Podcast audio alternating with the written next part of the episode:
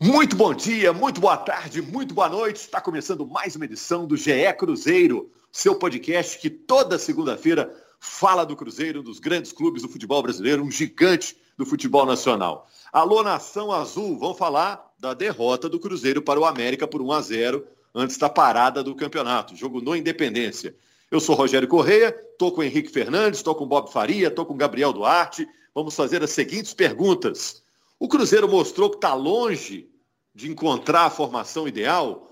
Onde está o problema? Está na escalação? Está na tática? Está na execução das jogadas? Durante a parada, o que, que o Cruzeiro tem que aperfeiçoar? Alan Ruschel jogou no meio campo. Foi uma boa? Funcionou? Não funcionou? O Felipe Conceição disse que o Cruzeiro não foi bem no primeiro tempo, mas no segundo tempo, ó, melhorou, pegada foi melhor. Vocês viram isso também? Bom, deixa eu cumprimentar o Henrique Fernandes. Alô, Henrique, plugado, conectado aí? Positivo e operante, Rogério. Um grande abraço para você e para todos que estão nos ouvindo. Bob Faria, muita coisa para falar sobre esse novo Cruzeiro, né? É isso. Bom dia, boa tarde, boa noite, boa madrugada, boa tudo para todo mundo. De fato, o Cruzeiro fez um primeiro tempo muito ruim, muito ruim contra o América, uma proposta de jogo do Felipe Conceição que não deu certo. Alan Ruxa jogando pelo meio de campo, um 4-1-4-1 totalmente lento, sem criatividade. Mais uma tentativa de achar uma forma de jogar contra o América que fez a sua, a sua parte. É, o Lisca mudou um pouquinho o jeito de jogar do América, não tinha o Ademir. É, isso muda o ataque ali do, do, do, América, porque ele deslocou o Juninho pelo lado direito, deixou o Alê prendendo o meio de campo do Cruzeiro. É, o Bauerman muito bem na defesa, defesa até sem o Messias, mas correu muito bem. Então o América se portou do jeito dele. O Cruzeiro é que não achou soluções. E a gente vai falar sobre isso, porque o que me chama atenção é que mesmo fazendo um meio, meio de campo, um, um, primeiro tempo horrível, especialmente o meio de campo, o Felipe Conceição esperou 10 minutos do segundo tempo para mudar o jeito do time jogar. E aí eu acho que a gente tem que falar sobre, sobre esse assunto um pouquinho. Gabriel, é, ficou surpreso com a escalação do Cruzeiro de ontem, com Matheus Pereira e Alan Ruschel na formação titular? O Ruschel jogou no meio campo? Acho que sim. O... Não esperava o Alan Ruschel, não esperava a entrada do Jadson, já estava sendo prevista essa, essa mudança desde o começo da semana, mas o Alan Ruschel foi uma surpresa. Mas não deu muito certo não, né? Verdade, já houve uma troca aí, lá no segundo tempo ele foi substituído.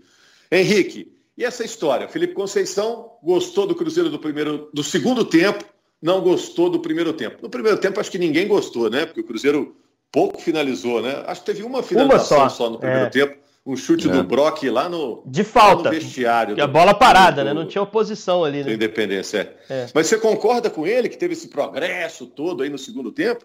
Ah, eu concordo, acho que o Cruzeiro melhorou. Agora, o que a gente tem que tentar mensurar é o quanto essa melhora do Cruzeiro teve condicionado a uma mudança do América também, né? O América que chegou mais desgastado para esse jogo, que foi ao Nordeste, foi a Campina Grande jogar a Copa do Brasil, que querendo ou não é sempre um jogo muito tenso. Era um time psicologicamente e fisicamente mais desgastado. Então o América também baixou linha. O América também ofereceu um pouco mais de campo ao Cruzeiro. O América também esfriou uma pressão que neutralizou a saída de bola do Cruzeiro. E já que falamos de Copa do Brasil, Rogério, é, o, o, Lisca estudou bastante o time do Cruzeiro, tenho certeza disso. Ele até disse que estudou, aproveitou a quinta-feira para estudar, né? Ele não foi para Campina Grande porque ele estava suspenso, então ele ficou estudando bastante. É, ou melhor, ele foi para Campina Grande, mas não foi para o campo de jogo, porque estava suspenso. Ele aproveitou para estudar muito o time do Cruzeiro. Ele, ele disse isso. É, e ele estudou certamente o jogo do Cruzeiro da Copa do Brasil porque ele mudou o América para marcar o Cruzeiro como São Raimundo de Roraima marcou. É, encostando um jogador sempre no, no, Adriano, que é o volante que faz essa saída de bola do Cruzeiro, que não é um passador brilhante, não é o Pirlo, mas é o cara que tem o passe ali, recebendo dos zagueiros e conectando. Marcou os dois laterais do Cruzeiro, que também tem qualidade para sair jogando, o Cáceres e no jogo de domingo o Pereira especificamente. Usou o Juninho em cima do Pereira, usou o, a novidade que o América trouxe, né? O Gustavinho aberto na esquerda em cima do Cáceres o tempo todo. E aí era Lê ou Toscano sempre marcando ali o, o Adriano, que é o cara que girava. Com essa pressão, o Cruzeiro foi totalmente sufocado na primeira etapa e começou a rifar a bola. A gente tem falado aqui em outras edições, a gente já tinha falado, a ausência do Manuel tira o passe vertical da zaga. Uh, nem o Ramon, nem o Brock é. tem esse passe por baixo para conectar os meias. E para piorar, no jogo do fim de semana, não tinha meia. Tinha o Ruschel improvisado numa posição central, e eu não estou falando que um jogador é melhor que o outro, porque para mim o Ruschel é mais jogador do que o Marcinho e, e o Claudinho, mas não para fazer aquele trabalho ali. Não para ser um cara para receber de costas, girar, escapar de uma pressão e dar sequência à jogada. Então, o primeiro tempo, o Cruzeiro sofreu muito com a presença do Ruschel por ali, que não melhorou a marcação por dentro, não deu superioridade física ao time e não, não auxiliou em nada na criação. E para piorar ainda mais, não tinha nem a figura do centroavante que volta uns metros e recebe a bola por baixo. A utilização foi do Moreno no jogo. E o Moreno é para brigar em cima. O time quebrava a bola em cima, mas a zaga do América preparada, estruturada, conseguia antecipar o Moreno. Então foi um time estéreo no primeiro tempo, muito pela marcação do América, e foi um time que cresceu na segunda etapa pelas mexidas que o Bob citou, né? Mexidas importantes ali para tentar dar um pouquinho de criatividade ao time, mas também condicionadas por uma mudança de postura do América. Agora, uma coisa preocupa e é fato. O Lisca falou na coletiva e é verdade. O Matheus Cavicchioli não ficou exposto a nenhuma finalização do Cruzeiro de dentro da área em, em boa condição. Nenhuma. Talvez uma que você possa dizer do Marcinho, mas foi para fora. Logo que o Marcinho entrou. Então, a criação do Cruzeiro, mesmo quando o time foi um pouco melhor no segundo tempo, foi bastante, foi bastante baixa e foi muito condicionada a cruzamento para brigar lá dentro da área. Muito pouco, mesmo sendo o primeiro clássico do ano. Eu acho, viu, Rogério, que é importante é, a gente pensar o seguinte.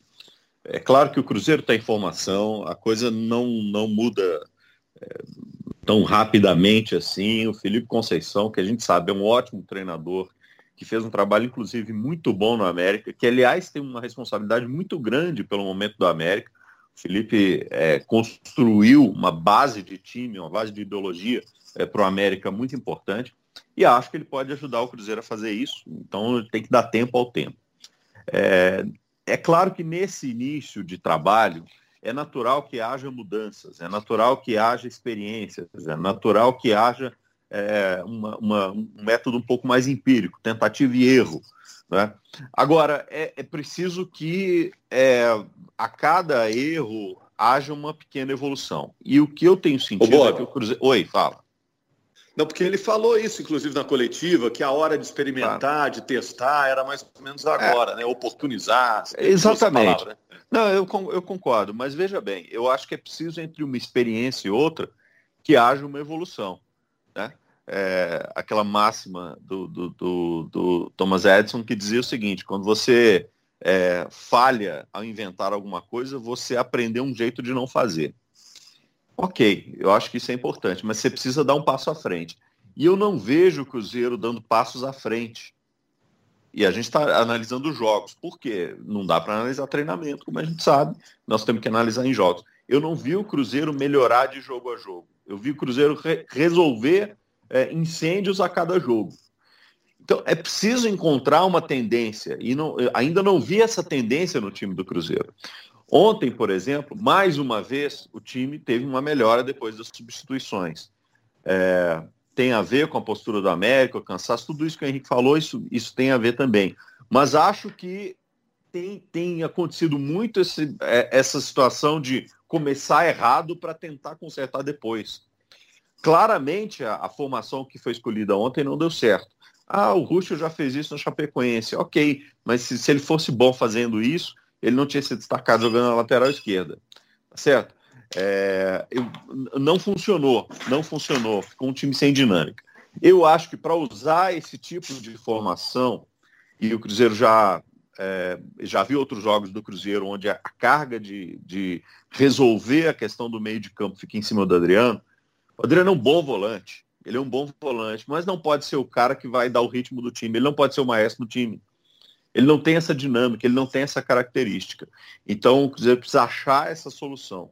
Se é para jogar no 4-1-4-1, precisa ter um pouco mais de qualidade nos extremos para trazer esse jogo para o lado, abrir espaço e a infiltração do meio tem que ser mais efetiva, o que não tem acontecido. Então, acho que ele vai ter tempo para trabalhar agora nessa parada, mas principalmente, ele precisa achar um modelo de jogo e, e botar esse modelo de jogo em prática, e não empiricamente ficar tentando descobrir como é que vai funcionar. Ah, tenta assim, não dá certo, tenta daquele jeito, não dá certo, tenta daquele jeito, não dá certo. É, ele precisa achar um modelo de jogo, já conhece os jogadores, e trabalhar esse modelo de jogo para que o time ganhe fluidez porque senão a cada partida é, vai ficar improvisando uh, um, jeito de jogar O, os jogadores dentro de campo ficam improvisando um jeito de jogar porque não tem uma sequência no sistema tático. E... Ô, Gabriel, é, só, só saindo um pouquinho do assunto jogo, Gabriel, é, essa história do Manuel, hein, cara? É, a explicação oficial é que ele está com um problema muscular. Você chegou a perguntar e apurar se é uma negociação que está rolando? Que volta e me acontece isso. Né? Um jogador some aí do, da escalação, daqui a pouco está negociado, que realmente está fazendo muita falta, não só lá atrás, como um cara que de boa saída de bola, mas marcando gols, né? Que o, o Manuel está vivendo uma fase goleadora na carreira dele, né? Zagueiro é, e, e ontem, como o Henrique disse, fez muita falta ainda, né? Principalmente no segundo tempo, poderia ter sido uma boa arma aí do Cruzeiro no, nas bolas aéreas, né? Mas o, o que a gente sabe, a gente teve até a sinalização no começo da semana que o Manuel dificilmente jogaria a partida com a América. A gente até soltou essa tendência no GE. Globo. Mas as conversas estão paralisadas, Rogério. No momento, as conversas estão paralisadas com o Cruzeiro, não avançaram. Então, assim, a cada dia que o, os dias vão passando, a gente percebe que a continuidade do Manuel no segundo semestre fica mais difícil. A gente já citou aqui no, no podcast em vários episódios os, os motivos, né? Tem a parte das finanças, o mercado, e as conversas são paralisadas. Então, neste momento, é, se a gente fosse talvez apostar, eu apostava que o Manuel não fica no Cruzeiro, porque realmente a situação está realmente travada neste momento. E é um jogador que está fazendo a transição, é, como você disse, o Cruzeiro informou que foi um desgaste muscular, mas se está aí há quase 10 dias, né? Há mais de 10 dias, na verdade, sem atuar pelo Cruzeiro. Agora, Henrique, vai ter essa parada, né? É, obrigatória em virtude dessa guerra contra o coronavírus, o futebol vai parar. Tá na expectativa de voltar aí no final do mês? Sei lá, tem uma reunião é, da federação com o governo do estado, vamos ver o que isso vai acontecer. Agora, durante essa parada, o Cruzeiro tem que focar no quê? O que é o principal? O que é o urgente agora? A transição, sem dúvida. A gente tem, tem criticado aqui os principais é, defeitos que o Cruzeiro tem apresentado exatamente nesse momento do jogo. Né? A gente costuma dizer que o jogo é analisado em diferentes momentos. Uh, um momento defensivo, um momento ofensivo, que é quando o time está se defendendo de fato na área e quando está tentando atacar no último terço, e as transições, né, a defensiva e a ofensiva. A transição ofensiva do Cruzeiro vem sendo muito prejudicada pela ausência do Manuel, que é o zagueiro passador, é o cara que consegue quebrar uma linha de marcação, uh, pela sobrecarga sobre o Adriano, que o Bob bem citou, que é um jogador que tem suas qualidades, mas que talvez não esteja pronto para esse passo, né, para ser o, o rotor, o cara que vai girar o jogo, escolher por onde sair, em que velocidade sair. Eu acho que essa é a correção que o Felipe tem que fazer. Não acho a defesa do Cruzeiro uma defesa desorganizada. Eu acho que uh, no clássico contra o América, mesmo com o América tendo um time mais encaixado, a gente várias vezes via muito claramente o desenho da defesa do Cruzeiro bem montada, com todo mundo posicionado no lugar certo. Acho que o América também não teve muita chance clara na cara do Fábio. Alguns errinhos de marcação do Matheus Pereira na esquerda, mas eu atacaria principalmente a transição ofensiva. E achar uma formação para o ataque. É, eu acho que o problema do Cruzeiro não era antes a criação. Os elogios que a gente fez no início era do volume de jogo que o Cruzeiro produzia. Isso se perdeu com a mera ausência do Manuel. Como um zagueiro sai e mata a sua transição. Isso que o Felipe não pode permitir vai ter tempo para isso. E lá no ataque o fecho das jogadas. O time tem uma média baixa de gols. Uh, média inferior, inclusive, da bagunça que era o time do início do ano passado, não só por culpa do Adilson, mas por culpa também das peças que o Adilson tinha que eram piores, a confusão que era de jogador chegando, jogador saindo, jogador sendo integrado, subindo do júnior para o time principal. Esse ano não tem esse ambiente, né? É, e o ataque mesmo assim não consegue funcionar bem. Então eu atacaria principalmente questões ofensivas. E o próprio Felipe disse que está bem otimista em relação a esse período de pausa. Na coletiva ele disse que vai aproveitar bem, que é importante para ele ter esse tempo, que a pré-temporada foi muito curta para o Cruzeiro. Tomara que ele consiga fazer bom uso. Nessa última semana a gente não viu muita evolução. Foi a semana cheia que ele teve para treinar e a gente não viu um Cruzeiro muito diferente, até porque as apostas dele de saída no jogo não foram boas. Mas ele tem tempo e tem qualidade para dar um padrão melhor a esse time do Cruzeiro e a gente já vê depois dessa pausa um time um pouco melhor. Bom, e se tem a pausa, a gente vai dizer assim, ó, já teve uma primeira parte aí do Cruzeiro nesse ano, né? Seis jogos, né? Cinco do Mineiro e um da Copa do Brasil.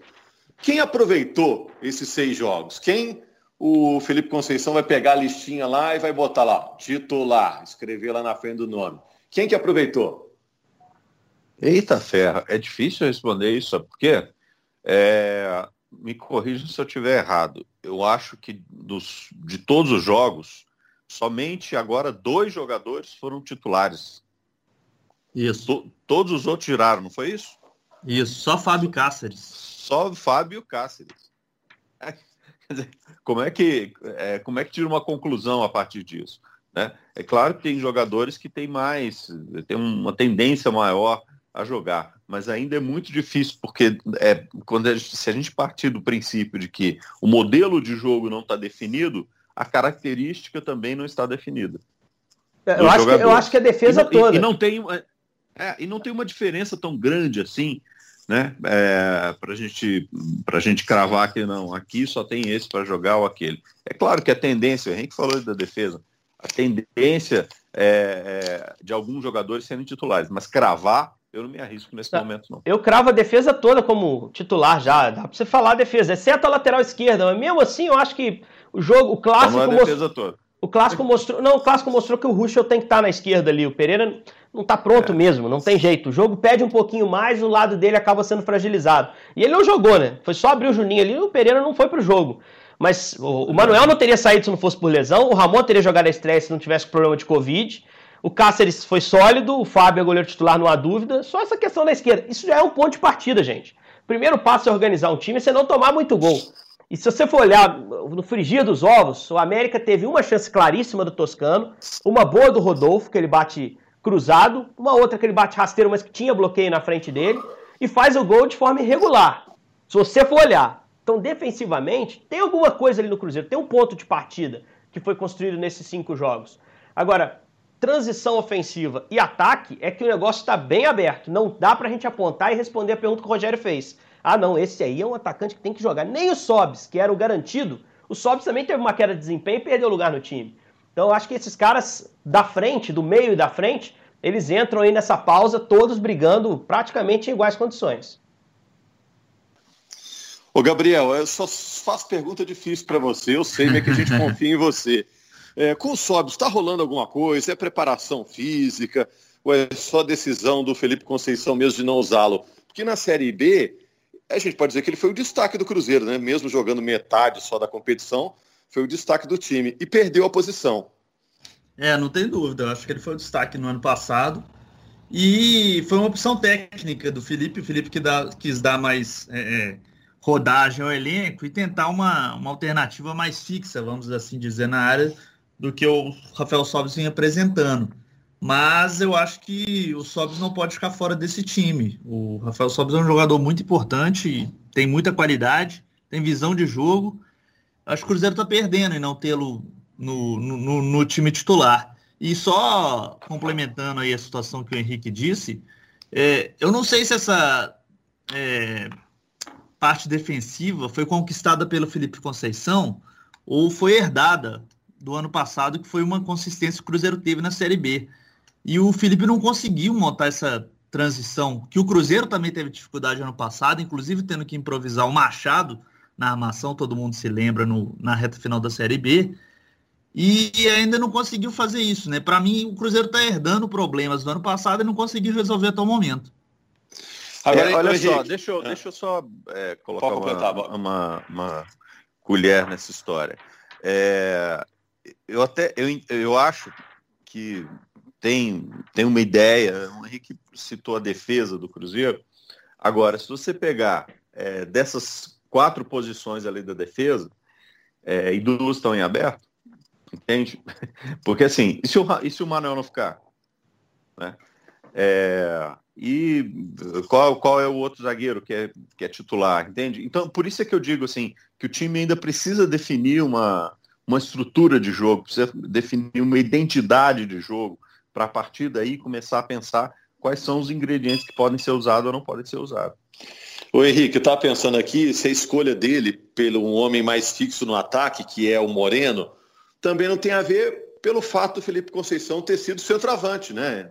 Considera uma função importante, deve vir Aliás, qualidade. Se você, me permite, se você me permite, Roger, só antes do, do, do, Henrique, desculpa entrar no meio, mas é, essa é uma outra questão que a gente tem que pensar, porque ontem, né, Henrique, é, ele deixou claro que não vai jogar Sobs e Moreno.